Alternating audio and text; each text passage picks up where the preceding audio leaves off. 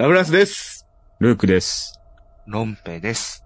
はい。声一本の映画、声打ち始まりました。今回もよろしくお願いします。お願いしますよろしくお願いしはます。い。えー、今回ね、あの、最初の紹介で、えっと、ルーク、ルーク、ロンペイがい、い連ば連続で言ってるということは、スラッシャー特集ということでございますね。えー、13日の金曜日と、えーハロウィンに続いての3回目のスラッシャー特集ということで、今回は、まあちょっと番外編ということで、えー、もうこの僕ら大好き、デビッド・クローネンバーグ監督のビデオドロームをご紹介したいということになっております。はい。えー、よろしくお願いしますね。じゃあ、はいはい。じゃあ先に、うん。えー、じ、声一本の映画ですね。えー、声一本の映画、声打ち配信についてでございます。えー、当番組は YouTube と Podcast、Apple、Spotify で配信中でございます。これね、Amazon 消えております。これね。あのね、Amazon の更新の仕方がわかりません。ということで、あの、Amazon で聞かないでください。ということで、えー、現状は Apple、Spotify ですかね。Spotify ちょっと今更新中ですけども、えー、Podcast と YouTube で、えー配信しておりますので、ぜひ聞いてくださいと。で、チャンネル登録もお願いします。ということです。はい。じゃあ今回の特集に入っていきましょう。はいところで、はいはい。ルークさん。うん。まあ、ビデオドロームということでね。うん。最近、うん。ビデオ見られてますか？あのー、僕、僕でいいんですか？あ、じゃあ、ロン、ロンベさんしましょうか。え、僕ですか？あもうね、無茶ぶり。うん。大、もう、どんぐらいだろうん。う。20年以上、多分、VHS には触ってないんじゃないかなっていう感じがしますね、多分ね。なるほど。はい。ああ。以上です。ルークさん。いや、まあ、それはそうですよね。うんうん。最後にね、僕触ったのはね、うん。あのー結婚前に、うん。あのー見せたくないビデオをね、田舎の道端に捨てた時に触った。うん。まあ、それはいいんですけど、怒られそう。あの、あのーちょっと最近地方の出張がたまにあるんですよね。うん。で、この前、あの、初めて行く場所が、まあ、土地はい。で、まあ、ホテルも初めてで、当然。うん。でね、ちょっとお腹痛くなってトイレ入ったんだけど、うん。ウォシュレットが結構見たことないタイプだったんですよ。結構はいはいなんかあるじゃん、いろいろスイッチのあるある、ボタンのやつね、ありますね。で、今用を足してウォシュレットのスイッチを押したんだけど、うん。うん。間違えてね、ビデオを、ビデオのね、ボタンを押しちゃったうん、の。うん。うんそしたらちょっと結構やっぱビデオだから、ちょっと前の方に水当たんだよね。はい。うん。もう、びっくりして、もビデで驚いちゃったって話ですよ。はい。そういう話でう、す。ビデオドロック。ビデオで、ビデオで、ビデオ驚いちゃった。ビデオ驚いちゃった。うん。あー、それは大変でしたね。これはもうほんとびっくりしましたね。うん。よくご存知ですね、ビデオが前の方に行くって話ことね。あ、な、いや、まあ、体験しましたから、ね。僕ちょっとわかんないです。そのビデと呼ばれるものが何かすら、僕は。本当？はい。あの、そういうのお今度押してみたらわかる。そ そうね。うんそうね。そんなん、やめましょう。はい。ということで。はい。ということで、本題に行きましょう。うん。はい。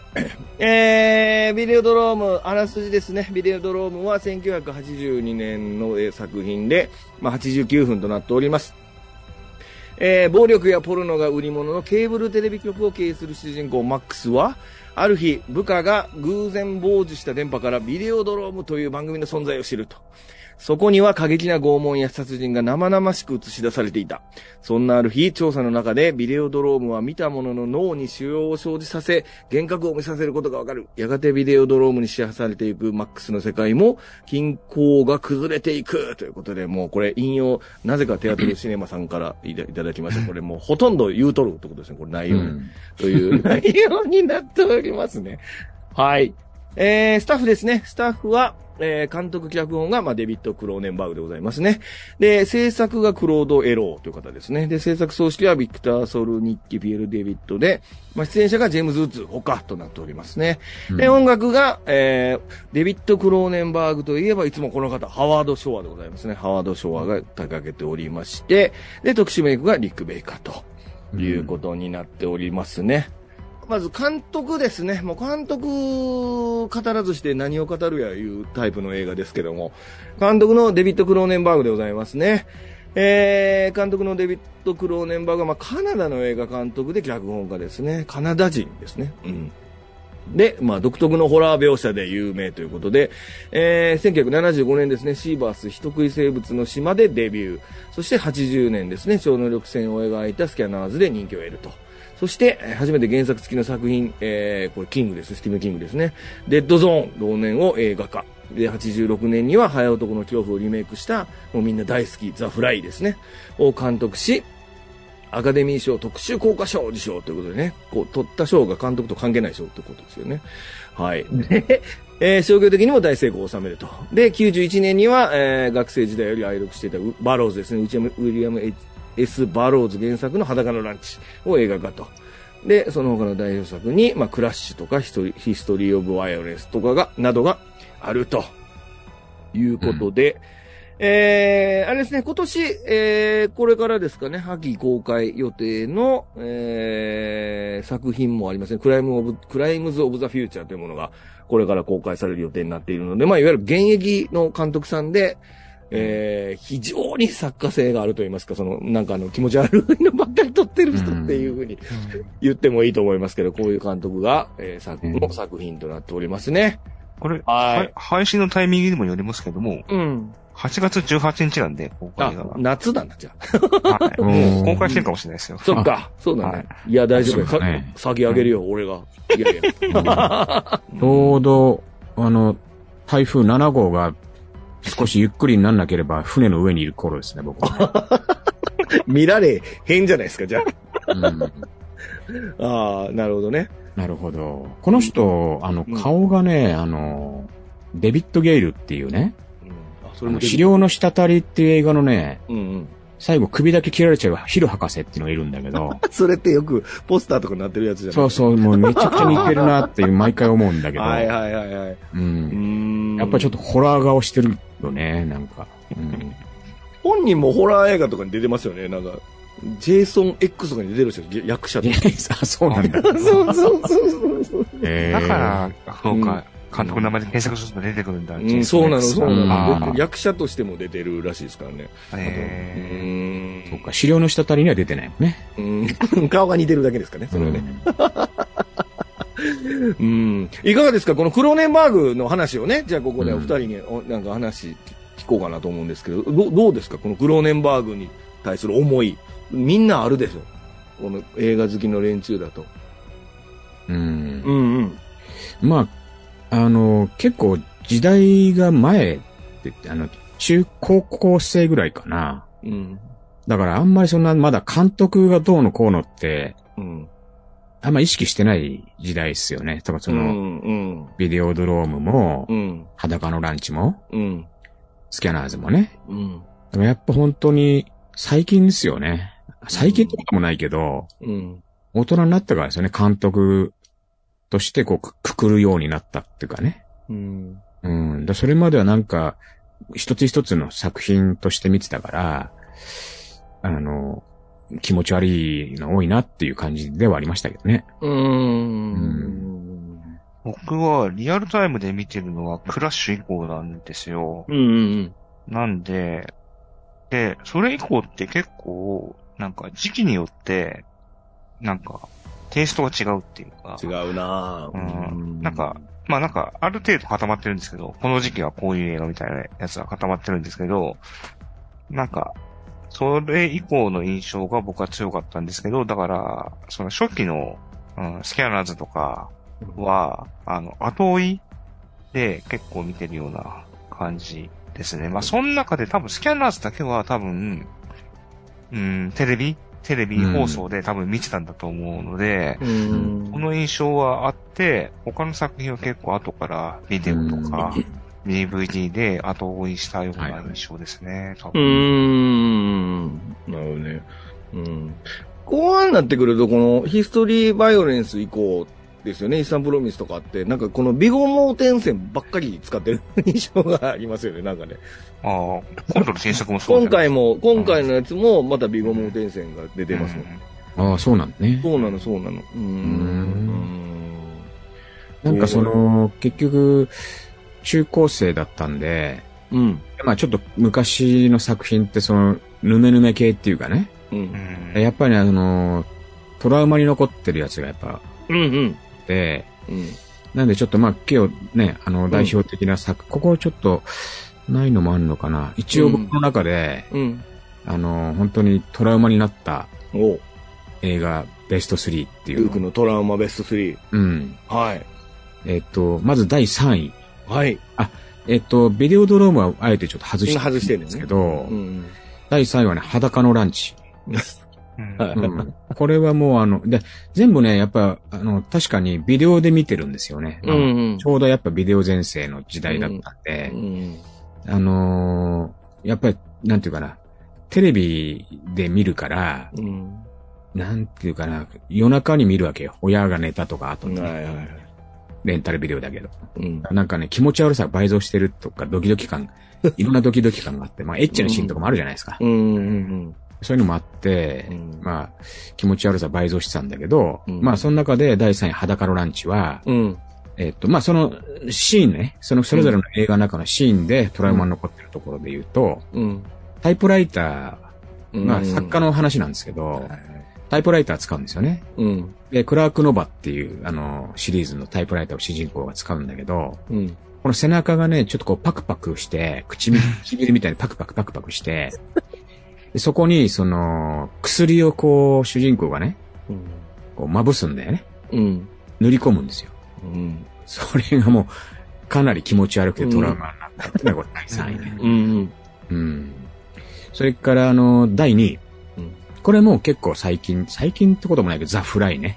はい。これはまあ、ジェフ・ゴールドブラムが、うん。あの、セスっていう博士をね、うん。で、ハエ男になるんだけど、うん。途中で、その恋人になったベロニカっていうね、うん。あの、新聞記者みたいなのに、家に招待して、結構もう、あの、ハエになりかけの途中で、食事をするシーンを見せるんですよ。自分が食事をするシーン。で、もうハエっぽいぞと、俺の食事はもうと、もはや。うん。で、あの、消化液みたいな口からブラブラブラブラブラって出して、で、その食べ物を割とこう、溶かしてすするみたいなね。はいはい。うん。これも、かなりちょっと度肝抜いたっていうか、トラウマになりまして。うん。うん。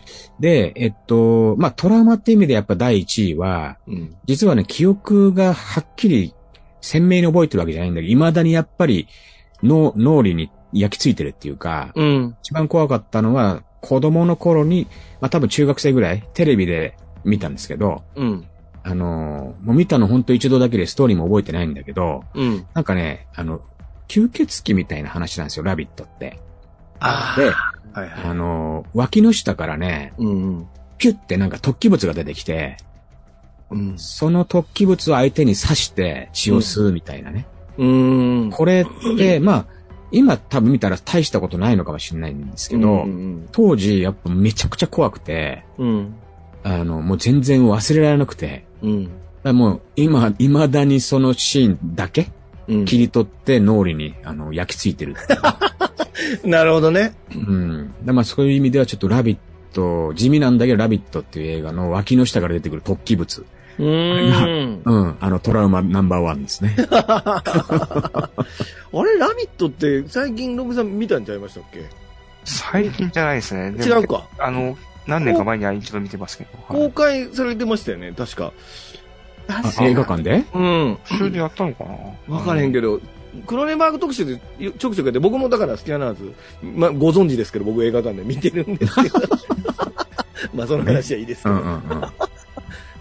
で、そうです。その時に、まあ、ブルートとかかななんか、まあ、いろいろやってんすよね。うん。ああ、そっか。うんいや、なんか逆にじゃあ見たかったな。なんか、うんトラウマを乗り越えるために。トラウマ乗り越うん、確かにね、うん。気持ち悪い描写多いですよね。確かにね。そうですね。うん。僕はもうクラッシュなんかもうただのエロビアと思って見てますから、いつもあの。うん。あれ？ホーリーハンターがエロすぎるっていうやつですよね。うんまあ、ティーネイジャーの頃はね、そういう見方もね、ああの、ありましたよ、確かに。特にクラッシュはエロいですよね。やばいですもんね、これ。だって、交通事故起こした時だけ興奮するでしょ、これってね。だって、ビデオドロやばいよこれーム、今回、ビデオドローム見たときに、あれこれもうちょっとエッチじゃなかったっけなって思っちゃったもんね。あ、そうですか。でも、割とエロかったですよ。うん最初の頃ねなんかやっぱティーネイジャーの頃の印象の方が、まあ、確かにな。ううん見ちゃいけないもの感が強かったー気がする。ん。確かにね。うんあ、でも、クラッシュの頃は、ラフランスさんティーンエイジャーじゃないと思います。確かにね。あ、バレた。年バレた。うんそうだね。でも立派な大人やのにエロビアと見てるってことです。バカじゃないですか、じゃあ俺。あ そういうね。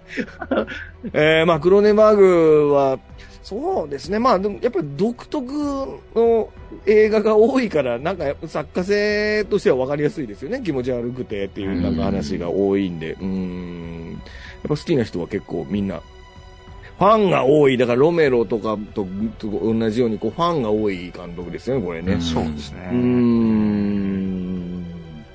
やっぱこのデビットってつく監督、大体変なやつ多いですよね。リリンチもそうですしね。うん、フィンチャーとかも、なんかやっぱ変な映画映画撮る人多いんじゃないですか、デビットですうん他にはデビット、ボーイ。ボーイに至っても宇宙人ですからね。監督じゃないよ。あ、そうか。ああと、あれ伊藤はラーメン屋やってますからね。ああ、そうですね。監督じゃないんだよ。監督じゃないな。お笑い、お笑いコンビやねんな。はい、ということです。はい、次。えー、特殊効果ですね。特殊効果はリック・ベーカーでございますね。えー、リック・ベーカーといえばということですけども、これ。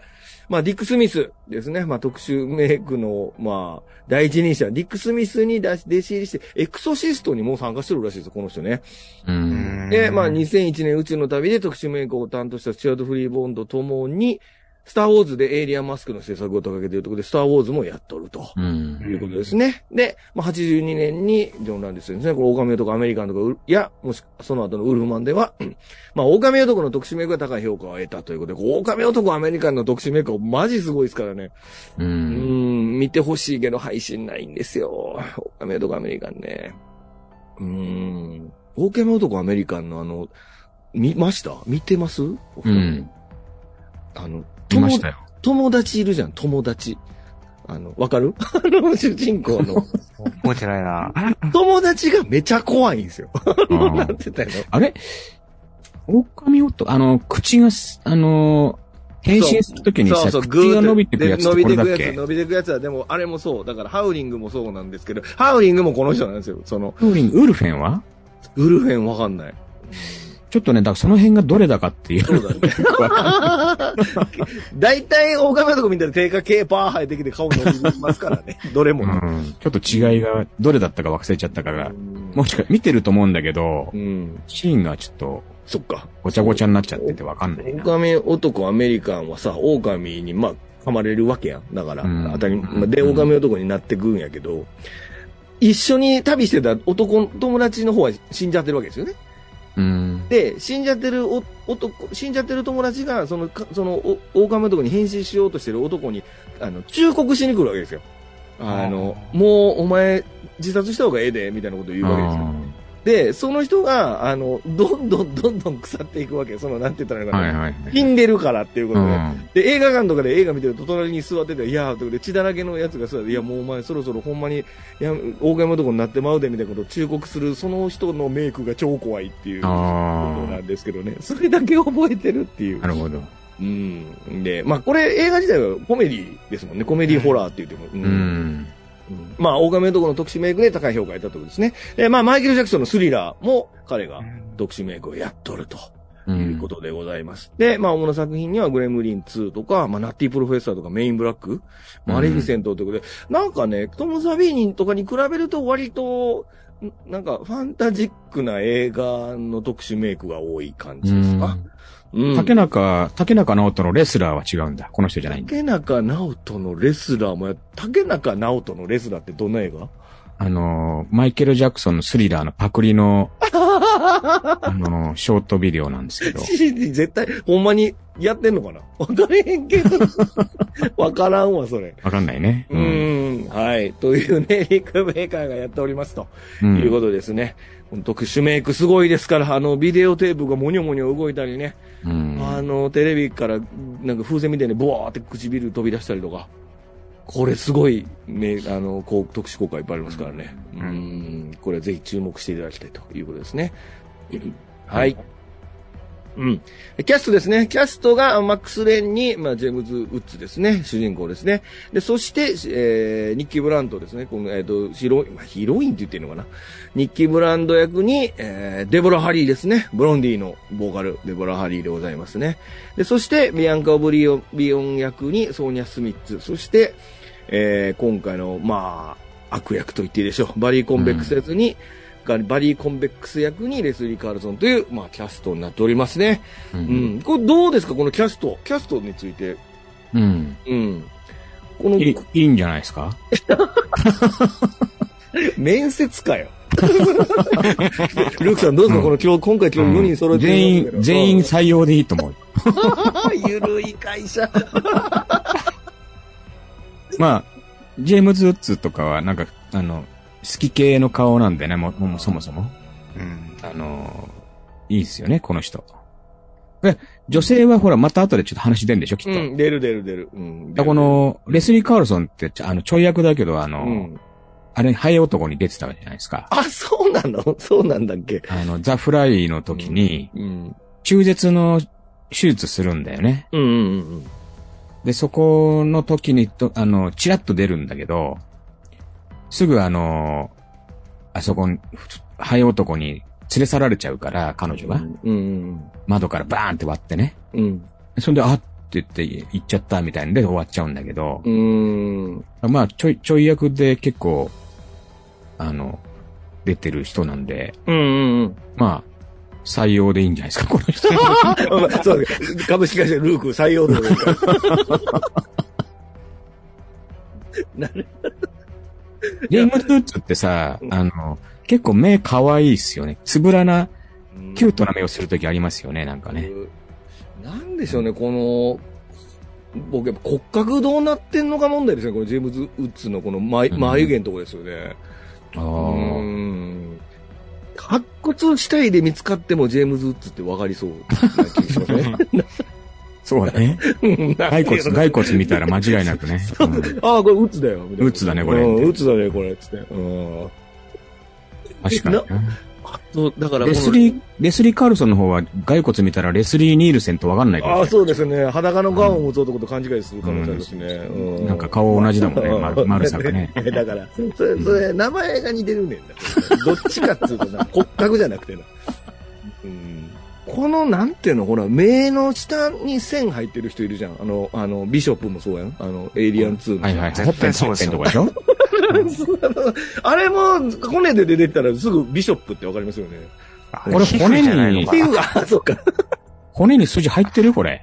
そっか、そっか。そうか。まあ、だ、だから半分、まあ、やめとこう。演技デビルマンも入ってるよね、確かに。デビルマンは模様ちゃうか？あれは。あ、模様か、あれ。あうん。ーいいよね。こういう顔になりたいね。えほんと眉毛剃ればいいんじゃないですか、全部。眉毛剃って、あのこう、こう、何？こう、線入ればいいんだよ、縦に。で、24時間ずっと、その、顔引っ張る、なんか機械みたいな、そうそうそうそう。あー見とけば少し伸びるかもしれないで、おでこにひらがなで、ウッズって書いてくればいいんじゃないですか。うんわかりやすく。ああ。あ、でも、それこそ、ねあれですね、バッファローマンも入ってますよね。マーマラマンも入ってるなまあ目のファローマン入ってるかな。もう、なんなん、に、なんの、何？人間じゃないの？もうなんか。うん。超人とか悪魔の話になってるけど、今これ。そうですね。まあ、線入ってると。いや、ジェームズ2いいっすよね。なんかもう、なんでしょうね。アバター顔男前の、ロイ・シャイダーとかもそうじゃん。うん。なんやろうね、このボコボコの顔なのに男前みたいなやつですよね。う。うんん。僕、ジョン・カーペンターのあの、ヴァンパイアって映画。のうんジェームズ・ウッズがすごい好きで。ああ、ヴァンパイアハンターねになるやつね。そうです、そうです、そうです。うん。かあーあれすごい好きだったんですけど。うんうんっこいいよね。まあ、未だにね、でもね、現役ですからね、ジェームズ・ウッズそうか。この人とね、あの、ロボコップいつも間違いんですよね。うん。まあ似てるよね。似てるよね。なんかうんで、裸のランチ、あいつ、あっち出てますもんね。あ、そうあ、そうそうそう。裸のうちは、あの人、名前何でしたっけ？あのー、ラン、ランチ裸だっけ。ランチ裸。ちょっと待って、ちょっと待って、裸のランチの主人公の名前って、ランチ裸っていう。え ーピーター・ウェラーですね。ギターウェラーね。ランチ裸ことピーター・ウェラーね多。分ね、唇、唇の形がね、こう、ハートっぽいじゃん、上、上がきちん 今のやつはな、あハーの、ドっぽいな。ピーター・ウェラーもさ、唇の良さで選ばれたわけじゃん？うんそうなの？うん。もう面接口が見官。えてますからね。そうか、やっぱうん面接官の目で見て言ってるもんな。うん。だから、唇大事なんだと思う。セクシーなんだよ、きっとね。ああ、なるほど。んま、眉毛の話はどこ行った？眉毛の話は初めからしてないけどね、俺あ、は。そうか。はい。なんでこんなジェームズ・ウッズいじらなあかんねんって話ですけど。まあ、ニッキー・ブランド、まあいいや、ここはキャスト、女性陣のキャストは後にしましょうね。うんうん。はい、ということでございます。はい、ということで、えー、一応ちょっと前、前置きと言いますか。えーっと、ビデオドロームについてのお話ですね。このプロダクションとか、いろいろお話をして、監督とかお話しましたけど、まあ、ここでね、今回3人で見ました。ね。うん。これ3人で、それも映画館で見ましたよ。我々3人でね。そうですね。あの 仲良し3人組で映画館で見まして、えー、見た上でのちょっと感想をね、改めて、えーとあ、ここではまあネタバレはし薄めで、あの、お話ししますんで、ちょっとしたネタバレあり、ありますけども、まあ、ここまで聞いてもらって、ここからあとはちょっと細かい話を、細かい突っ込みみたいな話していきますんでね。あのーここまで聞いて感想、3人の感想聞いた後に、映画見て、その後の突っ込みどころを聞いてもらえればなと思いますんで、えっ、と、その、えっ、と、ここ見てない方はここまでで、えー一回止めて、後で見てくださいということにしときましょう。はい。えーっと、感想ってあんまり、ちょっとあれなんですけど、うん。まあ、やっぱりノスタルジーな感じがしましたね。その、懐かしい。うん。あの、やっぱ昭和の懐かしい時代を思い出すというか、あの、さっきも話出てたけど、やっぱりビデオの世界じゃないですか。う。うんん。で、やっぱ当時のビデオのね、あの、自分のその、生活感、生活の中でのビデオの存在っていうのが、やっぱり、あの、このビデオドロームの中に出てるけど、やっぱ違法コピーだって裏ビデオとかね、うん。まあそういう世界がやっぱりあったわけですよ。うん。なんかそういうものに、そのすごくこう、ティーネイジャーの自分がね、こう、興味を持って、うん。どんどんのめり込んでった時代なので、うん。あの、まあ、うちは VHS だったんですけど、うん。親戚がお寺やってる親戚があって、そこが全部ベータなんですよ。はい。うんだね、だからソフトの交換ができないんだよね。できないね。うん。もう坊主丸儲けかこの野郎っていうね。どうそういう話なんですけど。うん。うん。だとにかくその、やっぱりビデオ、あの、まあもちろんその、なんだ、スラッシャーっていうかその、気持ち悪い映画で、うん。あの、ストーリー性もね、いろいろ面白くてっていうのもあるんだけど、まあそれよりも、あの、今回改めて見たうん。時に感じたのはやっぱノスタルジーっていうかね、そのビデオっていうものに対しての思いっていうのが、やっぱ懐かしさっていうのがありました。うん。なるほど。ううんん。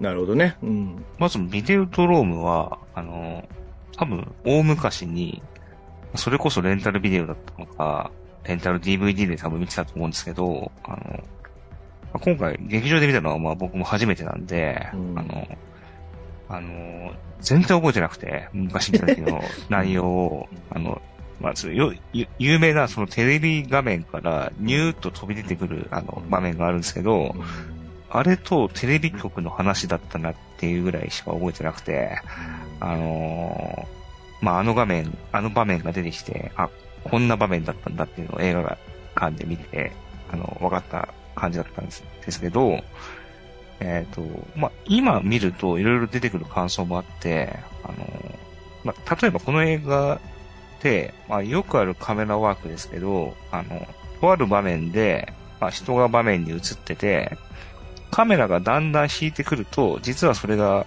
あの、テレビ画面の中でしたみたいなのがあるじゃないですか。うん。あの、うんカメラが引くと、そのテレビを見ている人が見えてくるみたいな、あの、よくある手法だと思うんですけど、あの、この映画でもその演出を何回か出てくるんですけど、あの、やっぱり、その当時のテレビ画面の映像、VHS の映像とかって、画素数が圧倒的に荒いんですよね。うん。だから、カメラが引く前に、あの、これテレビ画面だなっていうのはすぐ分かっちゃうっていううんうんところがあって、うんまあ、まあ、今回映画館のスクリーンで見たから余計そう思ったんですけど、あの、当時はどうだったんだろうなっていうのはすごい思った部分ではあったかなってことですね。うなるほどね。ーん、なるほどね。う。うんん、ありがとうございます。うん、僕ですね、あの、僕これ、中学、あ今回、まあ僕当然、えー今回4回目か見たの。だから1うん回若い頃見て、見直してってやっ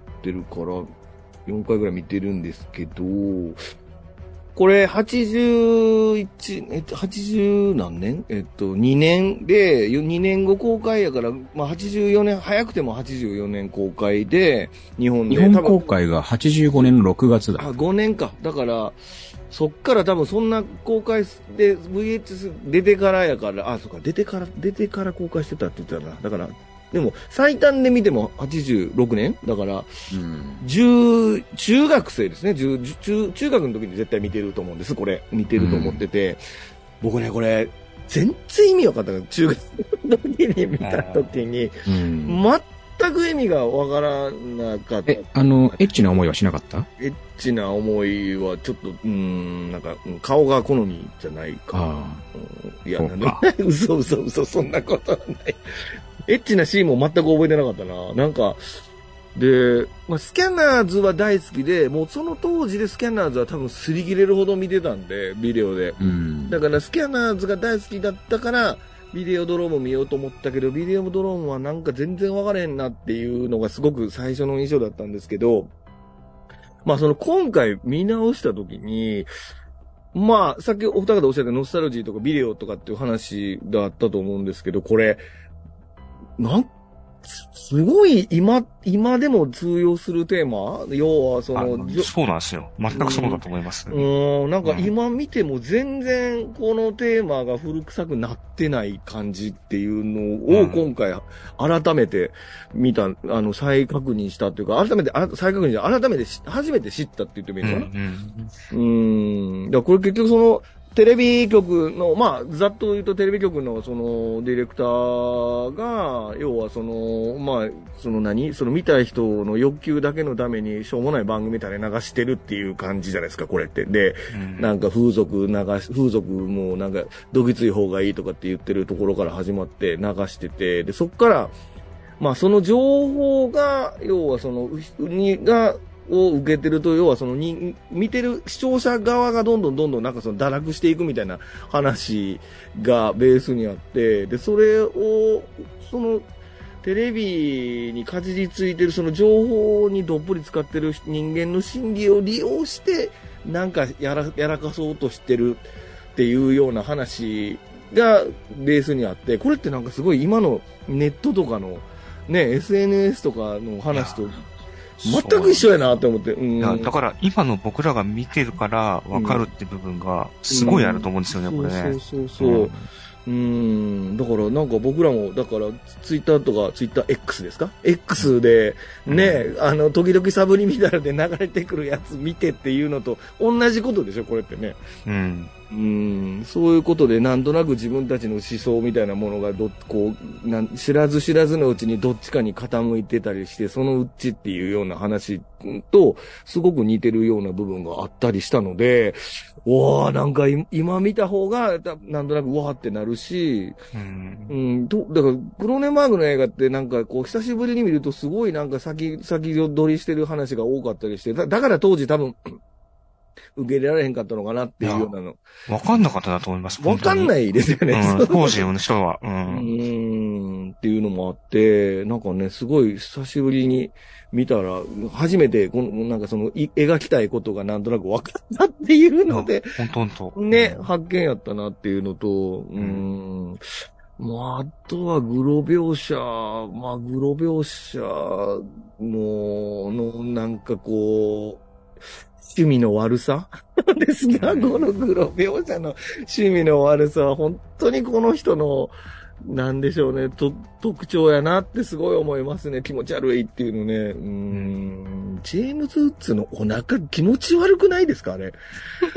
もう気持ち悪いんあ、ですよ。すごかったですね、あれうね。ーん。まあまあまあ、そういうね、ちょっと、なんかだから今、確かにこれブラウン管のテレビで VHS のビデオの中の、まあ、これスナッフフィルムですよね。要は、あのスナッフフィルムで、要はそのビデオ、まあ、流通、どこから流通したかわからないビデオテープをたまたま開けてみたら、実はすごい映像が映っててみたいなっていうのは、そのビデオが、その出回った時によくあったんですよね。うーん。で、なんか、ホラー映画とかでも、これってほんまに人殺してんちゃうみたいなやつとかがすごい流行ったんですよね、この当時って。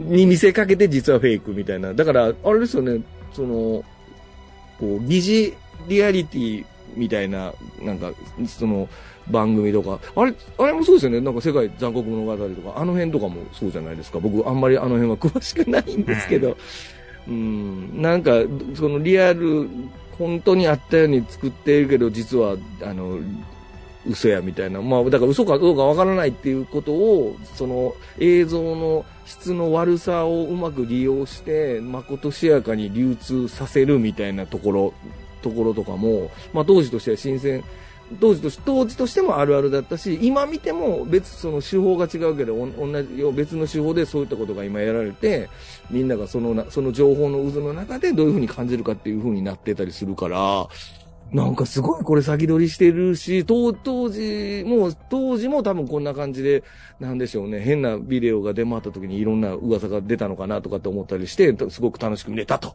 いうことでございますね。うん。今、そのちょっと、ラフランスさんがその、うん。先取りしてるとか、今見た方がわかるって言ってた部分あったじゃないですか。そこで僕結構思ったことがあって、あの、この映画の中で、その、まあ、主人公が、あの、テレビ番組でトークゲストで呼ばれるじゃないですか。はいはいはい。で、あそこで、あの、まあ、ニッキーってあの女性、うんまあラジオパーソナリティの女性ともそこで出会うんですけど、うんあの、もう一人ゲストが呼ばれててうんあの、メディア競争とか呼ばれているオブリビアン教授って人が出てくるんですけど、うんこの人の出演方法が、リモート出演なんですよね。そうだよね。うん。すごい、すごいなと思って。そうね。ううん、で、このオブリビアン教授が、なんか、私の名前はテレビ用ですみたいなこと言って、うんうんいずれみんなもそうなるでしょうみたいなことを言うんですけど、これ、だから要するに、さっき、ラフランさんも言ってましたけど、そのネット社会のハンドルネームみたいなこと言ってるのかな、ね。みたいな感じがして、うん。なんか、やっぱ当時の人がこれ見ても全然わかんなかったと思うんですけど、なんか、今見るとそういうのが全部わかるみたいな感じだし、うん。あとその後半で、その主人公のマックスが頭から巨大な装置を被る場面っていうのがあるんなですけど、あれ要するに、今もちょっと小型ですけど、要するにヘッドマウントディスプレイみたいなうんことだと思うんですよね。うん。でなんかそのん中から、うん。モニター越しに、あ多分多分、多分カメラを通した映像を見てるんですけど、うん。そこでなんか現実的にはないものも含めて見えるみたいな描写があって、うん。要するにあの描写って拡張現実ってことだと思うんですよ。うんうんうんだから、現代の AR の技術を多分81年とか2年に表現してるってことだと思うんで、うん。多分ね、すごい驚異的な感じがして、うん。あの、当時の観客が理解できなかったっていうのはすごいよくわかるし、うん。今の、本当にその技術がある今の僕らが理解できるっていうのはある意味、なんか当たり前みたいな感じうん。がするんですけど、多分当時全然わかんなかっただろうな、みたいな感じがすごいしましたね。なんかね。うーん、そうなんですよね。まあ、変な映画ですよ。一言ですごいと思います。うん。バランスが変やなっていう話ですね。はい。ということですが、いいですか ?3 人の感想こんな感じですかね。はい。えーっとね、まあ、ちょっとこの感想でもし興味があったらぜひ見ていただいて、もし見た、見てない方はここで止めて見ていただいて、で、えーもう見た方はこのまま、あの、お話聞いていただければなということですね。じゃあ、ここからは、えーっと、この3人から事前に話聞いてますんで、一つ一つについてお話ししていきたいと思いますね。はい。じゃあ、一つ目はこちらですね。ボディホラーって何？ってことですね。はい。これは、ロブさんですよね？はーい。うん。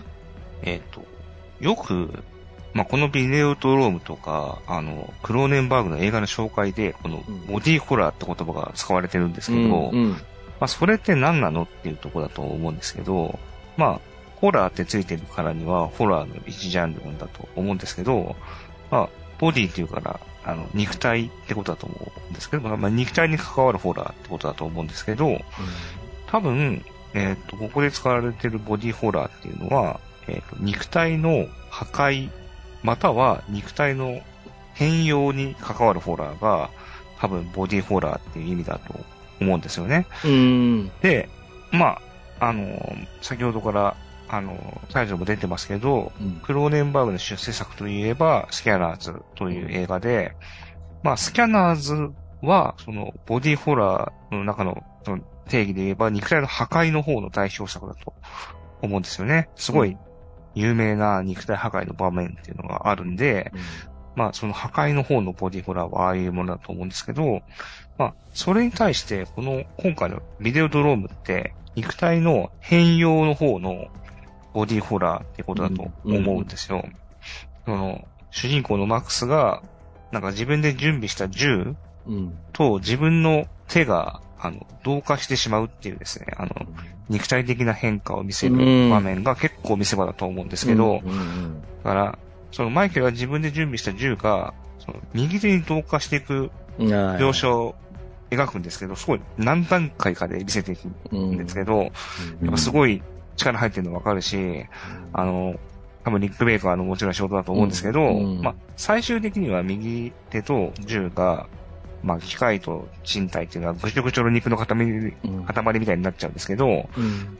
まあ、その最終的な形態もすごいクローデンバーグらしくていいと思うんですけど、なんかその途中の、えっと、なんか銃から長いネジネジみたいなのが出てきて、あ、の、そのね、手を貫いて同化していく場面もすごくいいっていうところですよね。ううんん。良かったし、うん。なんか、まあ他にも映画の中で、他の映画の中でも、その機械と人が同化するみたいな場面ってあると思うんですけど、あの、あの、88年のアキラとかも、その、なんでしょうね、機械と人間が同化するみたいな場面あるし、あの、アキラの原作漫画って82年から始まってるんで、まさにこの、ビデオドロームの頃の話だったと思うし、あの、あとは日本映画だと、塚本慎也監督の鉄夫うん。が89年にやって、あの、うん、これについて完全に塚本監督自分で、あの、ビデオドロームのことを鉄夫の父親のような存在ってはっきり言ってると思うんで、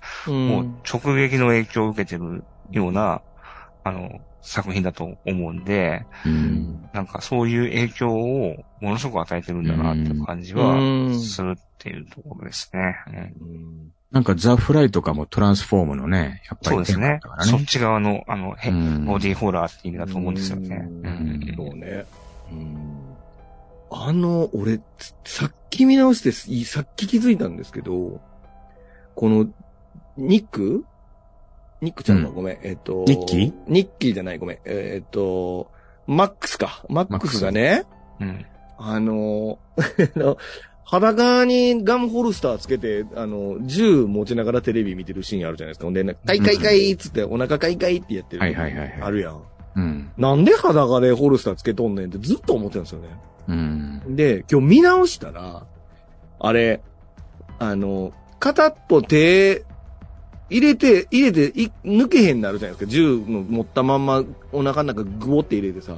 うんだ。から抜けへんなって思って、あ、抜けねえとか言って、ちょっと動き回るじゃないですか。うん。で、抜けたら銃なくなってるやシーンね。うんうんうん。あん時ね、あの、手入れて、お腹の中手入れてるわけですよ。だから。うん。当たり前ですけど。で、あれ、あの、ホルスターから反対側の手全部作り物なんですね。いや、俺、これ今回初めて知ったんですよ。あの、あ、これ、ホルスターのところ継ぎ目にしてんねやと思って、そのホルスターの肩のショルダーの部分がさ、手、全部違うのね。だから、だってそうですよ。だから手首がないってあれ入れてんですよ、お腹の中に。きっとあの、作り物で。そうじゃなかったら、入ら、入りませんもんね。手丸ごとお腹の中にね。うん。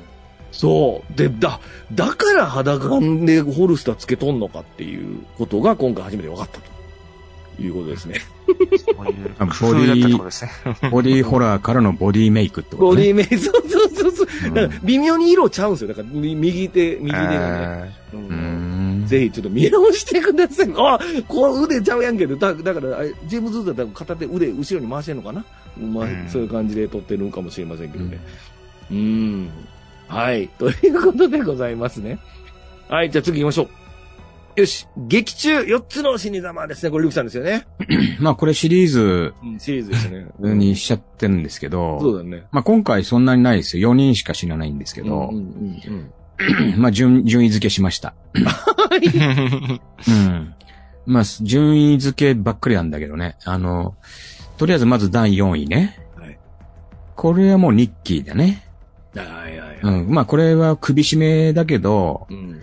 あの、まあよくわからないですけどね。わかんないね。うんあの、が、妄想の中でなのか、うんうん、その映像、本当に撮った映像なのかよくわかんないですけど、まあ死に方としては首絞めで、うん。まあ、あのー多分、リアルなし世界でも、SM の延長で、まあこうね、行き過ぎて、こうなっちゃう人とかもいるのかな、みたいなね。まあ、ありがちかなってうん。ういう。ん。うん。で、第3位が、えー、マックスね。うん。うん、これまあ銃、まあ、銃のそのさっきのね、あのロンペスに言ったそのボディホラーでのね、うん。あの銃の一体化みたいなところは結構良かったんだけど、うん。まあ言うても死に様的には銃殺な、銃の自殺なんで、うん。まあこんなこと言ったらあかんけど、まあありがち なるほど。うん、ね。まあでも、あの手は良かったよと。うん。なんかで第二位ね2回、二回繰り返すんですよね、このなんか。そうテレビになんかそうね。一うん回なんか、要はその、あれはだから、カメリ派だね、一回目は。アメリアなの？うんあの、テレビ業界の人だから、そうだね。うんやっぱりテクリ派、カメリ派を経て、確かにな。本番みたいな感じなんだけど、なるほど。まあ知らんけど。本番、本番の前にカメラに収録されてるけど、あの場合やとな。あ、そうか。リテイクかな？リテイクか。テイク2か。テイク2かもしれませんね。あうん。まあそうですねすいません。ーで、第2位ね。うん。ハーランね。ハーラン。うん。あのー、ハーランね。うん、マックスの手の中にビデオ突っ込んだら、うん。あの、手に手榴弾がついて出てきちゃったっていうね。ね。で、これね、あのー、どっかの考察サイトで、うん。あのー、ハーラン体が爆発して死んだって書いてあったんだけど、うん。これ僕一コマずつ、うん。あの、止めてみたんだけど、あの、止めないと絶対わかんないんだけど、うん。ちゃんとね、手榴弾から爆発してるんですよ。手からね。うん。うん。で、なんでその爆破によって体が破裂してるっていう。ああ。だからね、それをコマ送りで見ない。まあ、あの時点で、あそこの部分を骨みたいな風に感じちゃうとちょっとわかんなくなっちゃうと思うんだけど、うんうんまあ、手榴弾が出てきちゃってう、ん。あーって壁際に後ずさりして、うん。う。ん。ボカンっていう時に一瞬を止めると、ちゃんと手榴弾の部分が爆発してる。ああ。これなんかすごい、あの、まあ、ね特撮としてもすごいし、うんうん。あの、なんか、死に方としてもやっぱなかなかすごい、あの、四次元ポケット。いやねマックスのやだ、なんだよ、事件っぽくう。ん。マックスの腹どうなってんだ？なんか、だって、入れたもん出てくるのはわかるけどさ、ね。手榴弾入れてないよね。はい。うん謎の風も吹いてましたね。いや、俺もその話したかったんだ。さっき言われた、さっき言われた。風吹いてたね。風。あれ、なんだあれ。あれは多分扇風機だと思うよね。あれ、うわーって風吹くでしょ。うんあれはちょっともうこの AD が一生懸命扇風機で当ててるんだと思うんだけど、まあテレビ業界の話だけにね。入れる時にも風がファーって吹くのよ。う んそうだね。抜く時は逆に風がファーって吹くからね。ああまあ最近の、あれだよね、アイドルの PV とかあの辺からインスパイアされてるのかもしれない。西川、あれじゃねえだろうよ。TM レボリューションとかゲームレボ。リューションも風パワフルいますから、ね。違う違う。ちゃんと音もふおーっと音も鳴ってますからね。どっから吹いとんねん、その場で。まあそうですね。おもろいあもれ。うん含めておもろ、おもろいシーンだったよね。いや、いいですよ。うん。うんそれが？三つ目か。うん。二つ目ね、第二ごめんごめん。で、第一位はまあご存知、あのビリーね。うんうんうん、これはもう最高ですね。銃撃からの、うん。うん。クチュクチュドロドロドロームね。ぐちゃぐちゃになるですね。うんうん腹と頭がね。頭がね。うんうんこれはまあやっぱりさっきのね、ボディーホラーじゃないけど、うんあの、資料の腹渡好きな人はあのシーン多分好きだな。うん。あの、この、そうねあ泡吹くみたいのがプクプクプクそうそう出そうそうてくるね。時計店のか何なのかっていうね。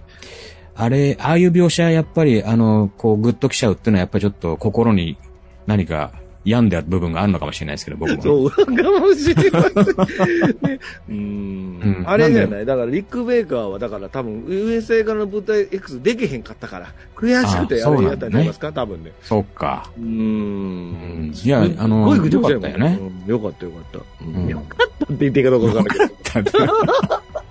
まあ以上ね、4つのシリーズの、4つしかないですけど、うんうんうん。まあ、今回ちょっとだからまあ、あの、後半のね、あの、ハーランとビリーはなかなかね、うんうんうんあの、死に様としては素晴らしかった。素晴らしいですね。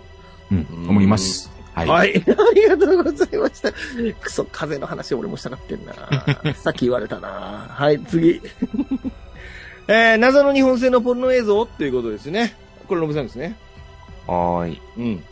えっ、と、まあ、なんかハリウッド映画の中で、その奇妙な日本描写ってあると思うんですけど、まあこれ、まあカナダ制作なんで、うんまあハリウッド、うん、正確にはハリウッドじゃないかもしれないですけど、まあ、その中の奇妙な日本の一つだと思うんですけど、まあマックスはまあ自分のテレビ局で流す、うん。まあ、刺激的なコンテンツを探してるってことだと思うんですけど、うん。まあその中でその配信映像であるビデオドロームっていう放送に取り憑かれていくみたいな話なんですけど、うん。まあ彼が、まあ刺激的なあの映像を求めてるんだよっていうのの説明のために出てくるのがこの日本のポルノコンテンツだと思うんですけど、えっ、と、サムライドリームねサムライドリームですね。ね。うんあの、広島ビデオの倉木さんって人が売り込みにやってくれてるんですけど、あの人さ、あの、キーホイクワンに似てたよね。いやアジア人。うんまあね。うん最初キーホイクワンかと思ってさ、うんあ、ここにも出てんだと思ったんだけど。年齢合わないですね、多分ね。年齢が、まだインディーやってないんちゃう？か。うんうんえーその、まあ、まあ、日本のポルノってことなんですけど、まあ、どんな内容かっていうと、うん。なんか、多分若い芸者さんみたいな人が、えーっと、人形の、うん。うん。まあ、頭と着物を外すと中から謎のこけ、こけしみたいなのが出てくるみたいな、すごく謎描写で、あの、まあ、マックスたちからは、なんか上品すぎるとか、あの、甘すぎるみたいなこと言われて、バッサリ切られてるんですけど、はい。まあ、ヘンテコ描写とかは、あの、としてはなかなか面白いかなっていう場面で、うん。で、このサムライドリームをあのネットで調べたら、このサムライドリームロゴで、あの、T シャツとか作ってるですね、あの、ラフランスさんみたいなことやってる人がね、い今いたんで、あうの、ん。ちょっと気になる方はぜひああったんですか？マニアックやな。買ってはないですけど、ちょっとね、あの、T シャツとか、うん。サコッシュとかありましたよって。本当？サコッシュ、いらねえ。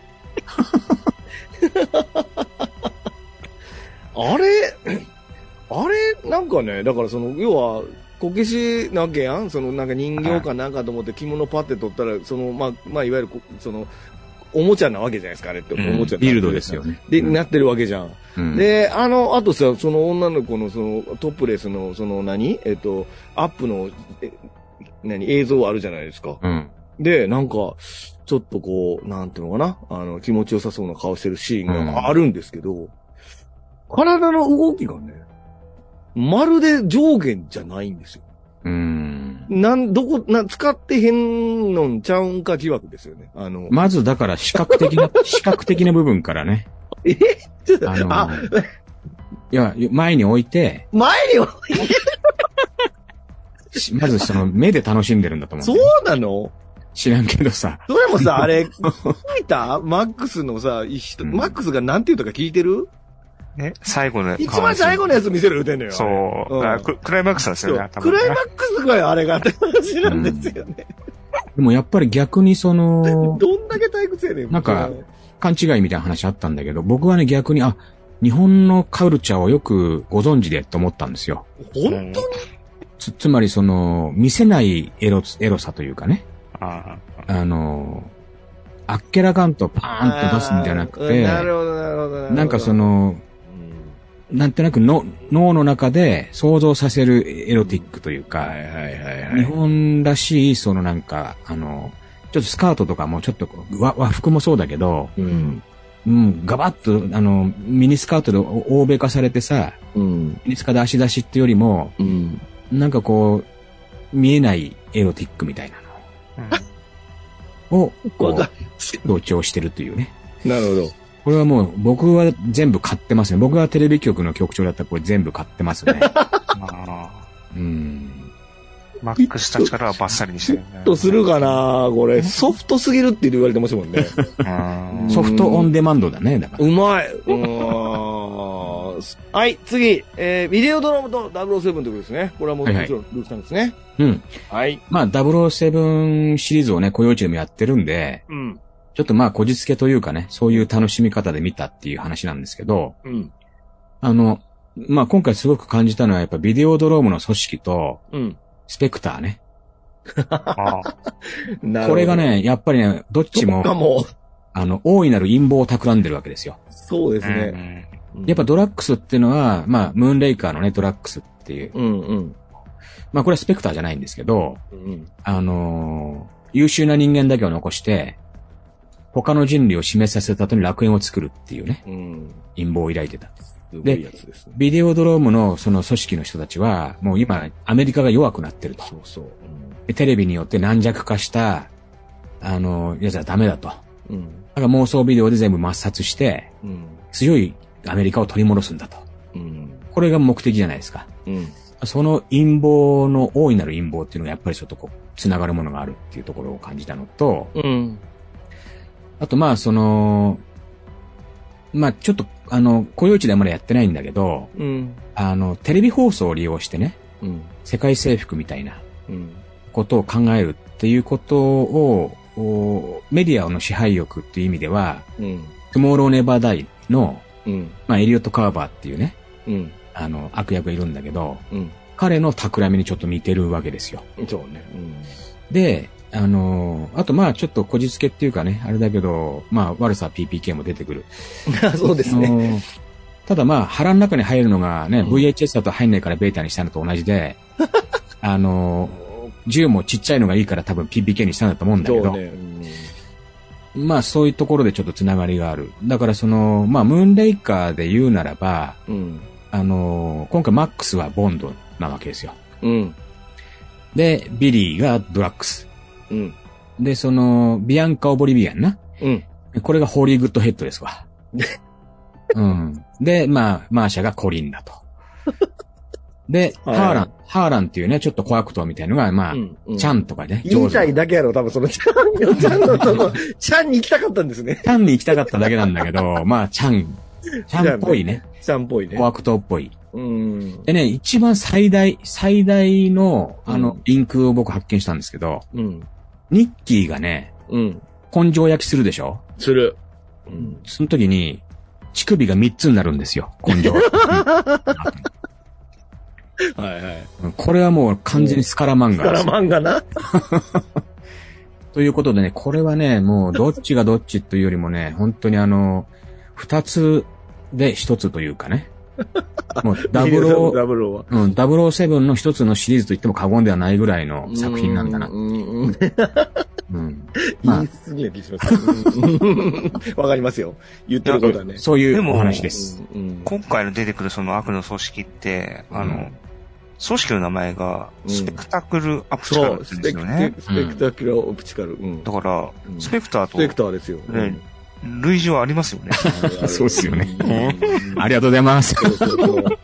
俺逆にロンベさんじゃないけど、スペクタキュラープチカルのロゴの T シャツが欲しいと思いましたから、今回。確か いいな、これ、とかと。うん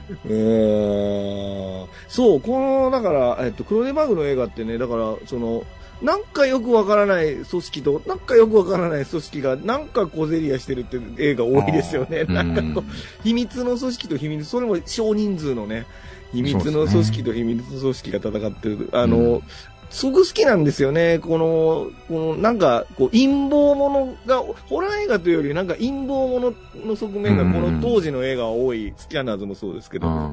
僕はなんか好きでさ、なんか、あの、ビデオでやられた、ビデオ入れられて、その、洗脳されてるのを、ビデオを入れて洗脳し返すってラストあるじゃないですか、これ。あの、うんうん。あそこ大好きなんですよ、めっちゃ。あそこでまた風ファー吹きますけど、部屋の中やぞって思いながら、あー風吹いてさ、うん、あそこがすごい好きでね、そっから忠実に向こうの言うことを願って守るってところもいいです。なんかだから前、ロビさんって言ったのが、なんかね、これ、クリス、ノーラン監督の映画も、そんなん多いでしょう。なんかあの、なんかよくわからない組織となんかよくわからない、テネットとかもそうですけど、まあテレットはそうですね。なんかよくわからない組織がなんかよくわからない組織と戦ってるっていうか、んうん。うーん、だからなんかね、その、あんまり組織の背景が大事ではないんやなっていうのが多いというかね。うん。うーん、そこがね、僕は好きです。だからダブルオーと似てるとすごいわかります。とやっぱり組織同士の陰謀を暴く映画っていう側面もあるから、すごいわかるなと思いましたね。うーん。まあ多分クロレンバーグ自身が、その、まあね、当時僕らもちろん理解はできなかったけど、その映像によってその人心をコントロールするっていうことへの継承っていうかね、うーん。それによってやっぱその、アメリカ人とかまあカナダ人、その人間が、うん。あの、どういう風になっていくかっていうことの、うん。なんかテーマっていうのをすごく出したかったっていうのはすごくわかる。うんうーんこれよくよく考えたら、息子もこれ、ポゼッサーで同じような映画撮ってますね。よくよく考えたら。人を操って殺すとかいうの。ポゼッサー、あんま思んなかったけどな。ええ 俺結構好きだけどな。うん。まあ、あれもよくわからない組織がよくわからない組織まあそうだ。ね。そうなんです。多いんですよ。なんかね。ううん。よくわかんない多いんだよな、うんうんはい。ということでございますね。はい、ありがとうございます。よし、次だ。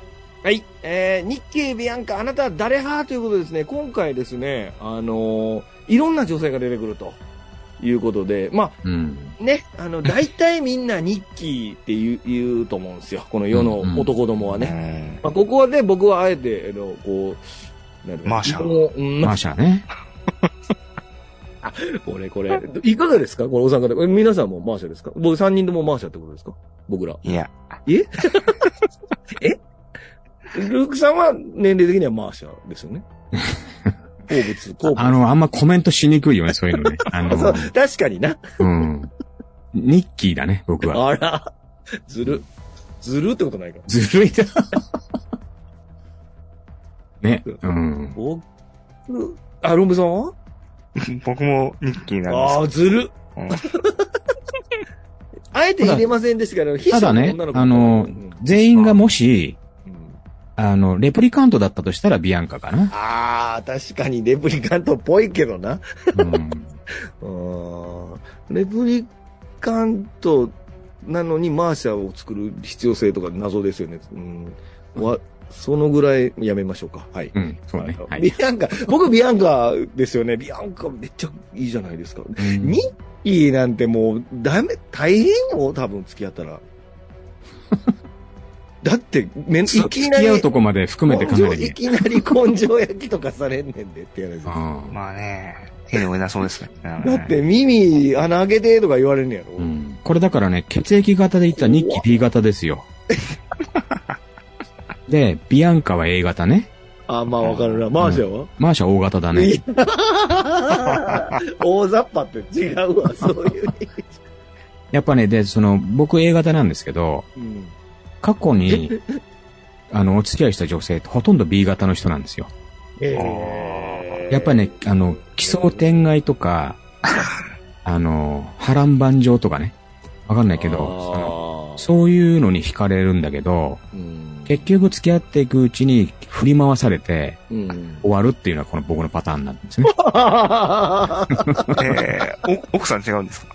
は A, A 型なんですあーよ。ビアン、ビアンカなんですよ。あーなるほど、なるほど。うん。だけどやっぱりその惹かれるのはニッキーだよ日ね。記についつい惹かれちゃうってやつですね。うん。それ言ったら僕 A 型なんですけど、うんあの、うちの奥さん B 型なんですけどね。ああ、そうか。じゃあ、いきなり根性やめようか、こんな話するの。何の話やねあちなみにこの日記のあの、デボラ・ハリーって、うんあの、これ映画見た後にラフラさんに聞いて、あの、うんうんなんかその、バンドのボーカルやってる人そう、ブロンディーね。ブロンディね。んこれあれですね、ハウス・オブ・ウッチでかかってた曲が、このうんブロンディーの曲なんですね。うんだから、うん結構近年、最近か。そう。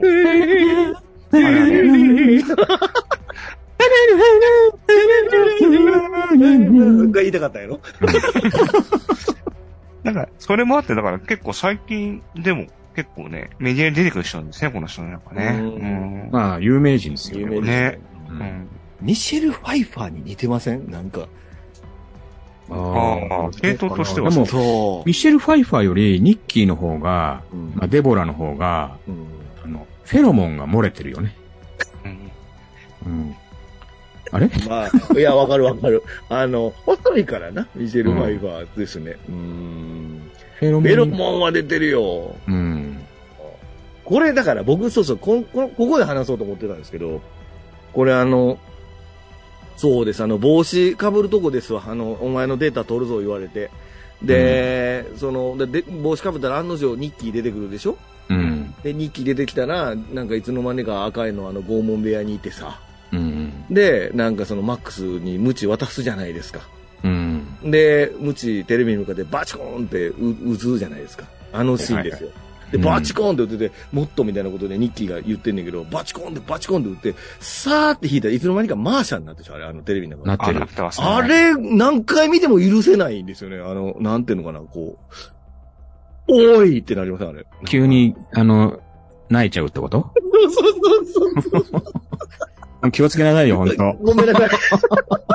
だって、お違うみたいの、そっちじゃないって、い今日も思いました、見て。お違うんやん、それ、とか思って。あの、家にいるシーンになってね。そう、横にいるじゃん。横にいるのね、マーシャみたいな感じでねあれなんなん結局、あれは、ほんまのことなの？これ、この映画って、うん全部ほんまかどうか分からへんことないですか？うん。でもなんかあの描き方だと、ああそこは現実みたいな描き方になってますけどね、なんかね。でもあの時のネックレスが、うん。あの、マーシャがしてるネックレス、葉っぱみたいなネックレスが、うん。一番最後に、うん。あの、死ぬ時に、うん。あの、マックスが死ぬ時に、うん。またニッキーが出てくるんだけど、その時にしてるネックレスと同じネックレスで、うん。結局なんか、だからその、まあ、映像の中でのマーシャは、うん。やっぱり、お同一人物っていうか、妄想で、ニッキーなんじゃないかなっていうね。えどういうこと？じゃあ、ニッキーにしといてくださいよ、テレビの画面も。そうねこっちは引くまでどこ、ど、興奮しながら引くの待ってんのにカメラ。なんでやねんってなりませんあれ。だからその、ページめくったら、とれ、いきなりその、うん。身長が伸びる広告みたいなのが一枚入ってたみたいな、そういうことになっちゃうってことそうでしょ？そうそうそう、そうそうそうですよ。うんだから、ページめくったら急にあのレコード版の上を走るバスの広告とかあるパターンですよ。マジックマッシュルームの広告が出てきちゃうみたいな。でしょ？そうですね。ううんん。微妙に。何この話？なるほど。はい、ということでね。いや、あの、だこれ、ここ抜けてますけど、あの、お一番冒頭に出てくる朝よっていう、あの、秘書の女の子。うんうんうんあの女も可愛いですよね。そうですね。う。うんん。なんかね、クローネンバーグの映画に出てくる女優、可愛い、うん。ただし、マーシャ除くってことですよ。いやモーニングコールじゃなくて、モーニングビデオだもんね。そう、モーニングビデオ、あれ予約機能でしょめちゃめちゃ大変ですよ、あれ、準備するの多分。そうだよね。うんうんでもなんかあれめっちゃいいじゃないですか。なんかあの、で、結局、ニッキーとうん幻覚見ちゃって、バチコンでビンタ2回ぐらいするじゃないですか。なんか。うん。あの子に。で、でも実はしてなかったってなった時にさ、彼女がなんか、薬でも飲んだ方がいいんじゃないのって、さーって、当たり前のように薬のあるところにさーって行くのに、あれマックスの家やのに。うんなんか、ああいう師匠いいなって思いましたね。やりましょうか？いや、え、ルークさんが俺の家来て、薬出してくれんうの？ん。そうそうそう。うーん。いや、大丈夫です。うん。ああ、ハイボール、ハイボールとかちゃんと作るんです。はい、作ってください。それこの間俺が助けたおじいね。うんモーニング映像も撮ってもらえば、あれなんだ、モーニングエイドやっぱり、え？お昼ルはーク、です。あれさ、餃子を食べに行ってみたいなやつを予定を朝から言ってる。ルークさんに入れてもらうの？いや、ちょっと、考えます。はい、と、次。えー、映像や映画から人が受ける影響ですね。これはロングさんかあ、はい、そうなです。ん。はい。えっ、と、まあ、このビデオドロームって呼ばれるうん映像から、うんうんこの映画ではその主人公マックスがうん影響を受けて、まあ、ちょっと頭がおかしくなっていくっていうか、うんうんまあ、幻覚を見るような感じになる映画なんですけど、この、なんか映像を見ることで何か影響を受けるって、やってるのはすごい早い気がするんですよね、この映画って。うん。で、まあ、後の日本の超有名ホラー映画でリングって作品がありますけど、うんまあ、あの、それは98年の映画ですけど、あの映画は見たら呪われるっていう呪いのビデオのあの VHS が出てくる映画で、うん。で、まあ、結構この話はもしかしたらその影響元にビデオドロームがあるんじゃないかなと思って僕は結構今回見たんですけど、で、あの、そのまあ映像を見た人がっていうのもそうなんですけど、あの、映画のリングのすごい有名な場面って、あの、まあ、貞子って言われる、あの、お化け的な女性が、あの、テレビ画面から出てくるっていうのがすごい有名だと思うんですけど、うん。あの、あれって、あの、鈴木浩二が書いた原作小説には多分なかったと思うんですよ。うん。映画オリジナルの要素で、あの、だから、まあ映画版監督した中田秀夫か、脚本の高橋宏のアイデアだと思うんですけど、多分、このビデオドロームの描写がもしかしたら元ネタにあるのかなっていうのが、あの、今回、あの、ぐにょーんって出てくるシーンを見ても、あの、思ったってとこですね。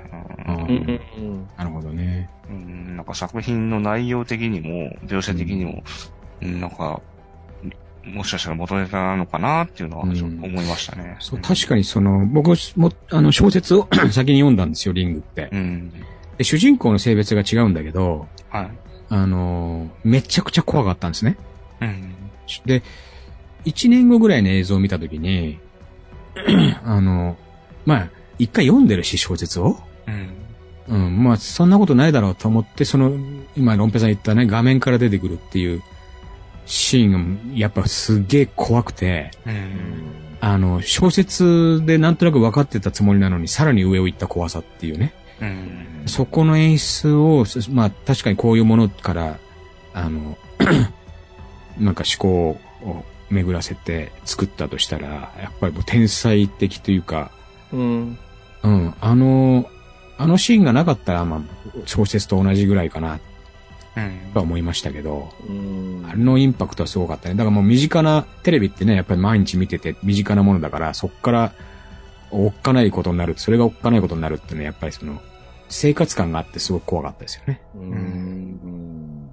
今回のこのビデオドロームもやっぱり生活感に近いっていうかね。うん。うん、そこがまあほら前なんだっけ、ハロウィンの時も言ったかもしれないけど、うん日常に本当になんかお起こるかもみたいな怖さっていうか、うん。全く化け物と、あの、妖怪と、妖怪っていうか、エイリアンとかそういう世界じゃないじゃないですか、やっぱなんか。うん確かに。うん、だからまあ妄想の世界ではあるけど、す心にグッとくるのはそういうなんか日常感というか。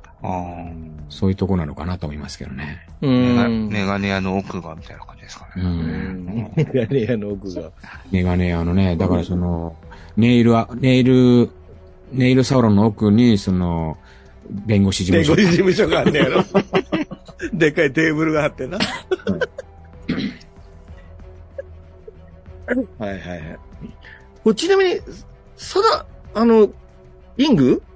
うん。ってさ、ああの、おかんが台所で見てるみたいなちっちゃいテレビから出てきた時には、サイズ5分の1ぐらいのサイズで出てくる。そんなのあったっけ？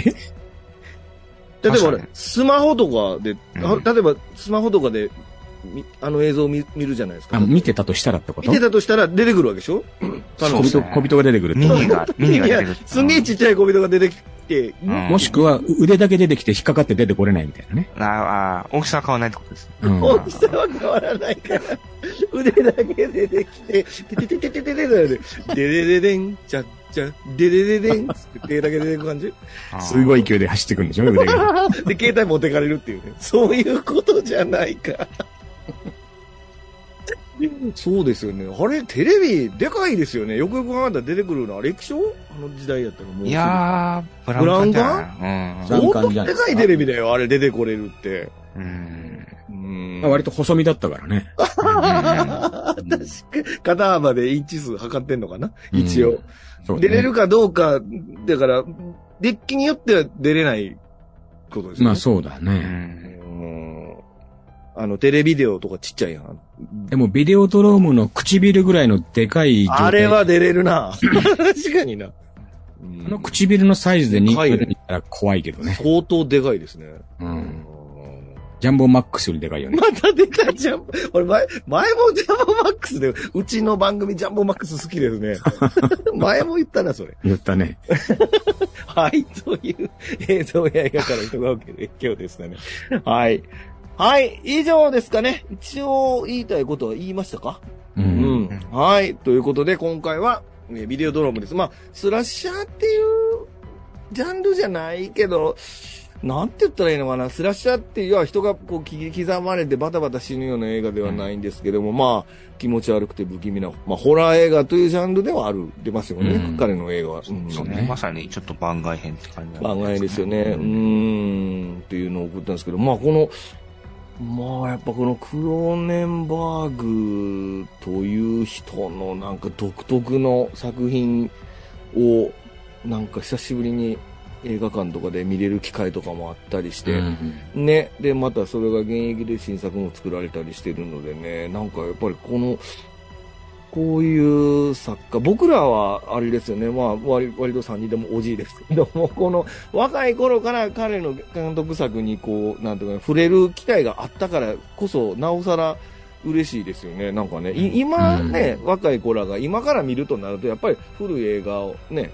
あの、ん。なんか学校の勉授業でタクシードライバー見るみたいな感じでしょ？だから、そんな、そういう感じで、なんか、こう、映画の勉強みたいな感じで見る人もいるかもしれませんけどね。うーん。